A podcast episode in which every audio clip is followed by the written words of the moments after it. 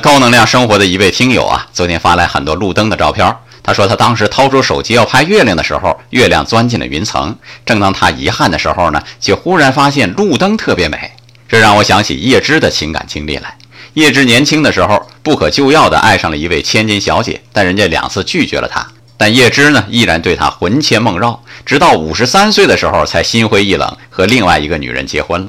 可以说他爱慕那位小姐差不多一辈子。你不能说叶芝的爱一无所得。有叶芝那么多火热的诗篇可以证明，比如当你老了，只有一个人爱你那朝圣者的灵魂，爱你衰老了的脸上的痛苦的皱纹。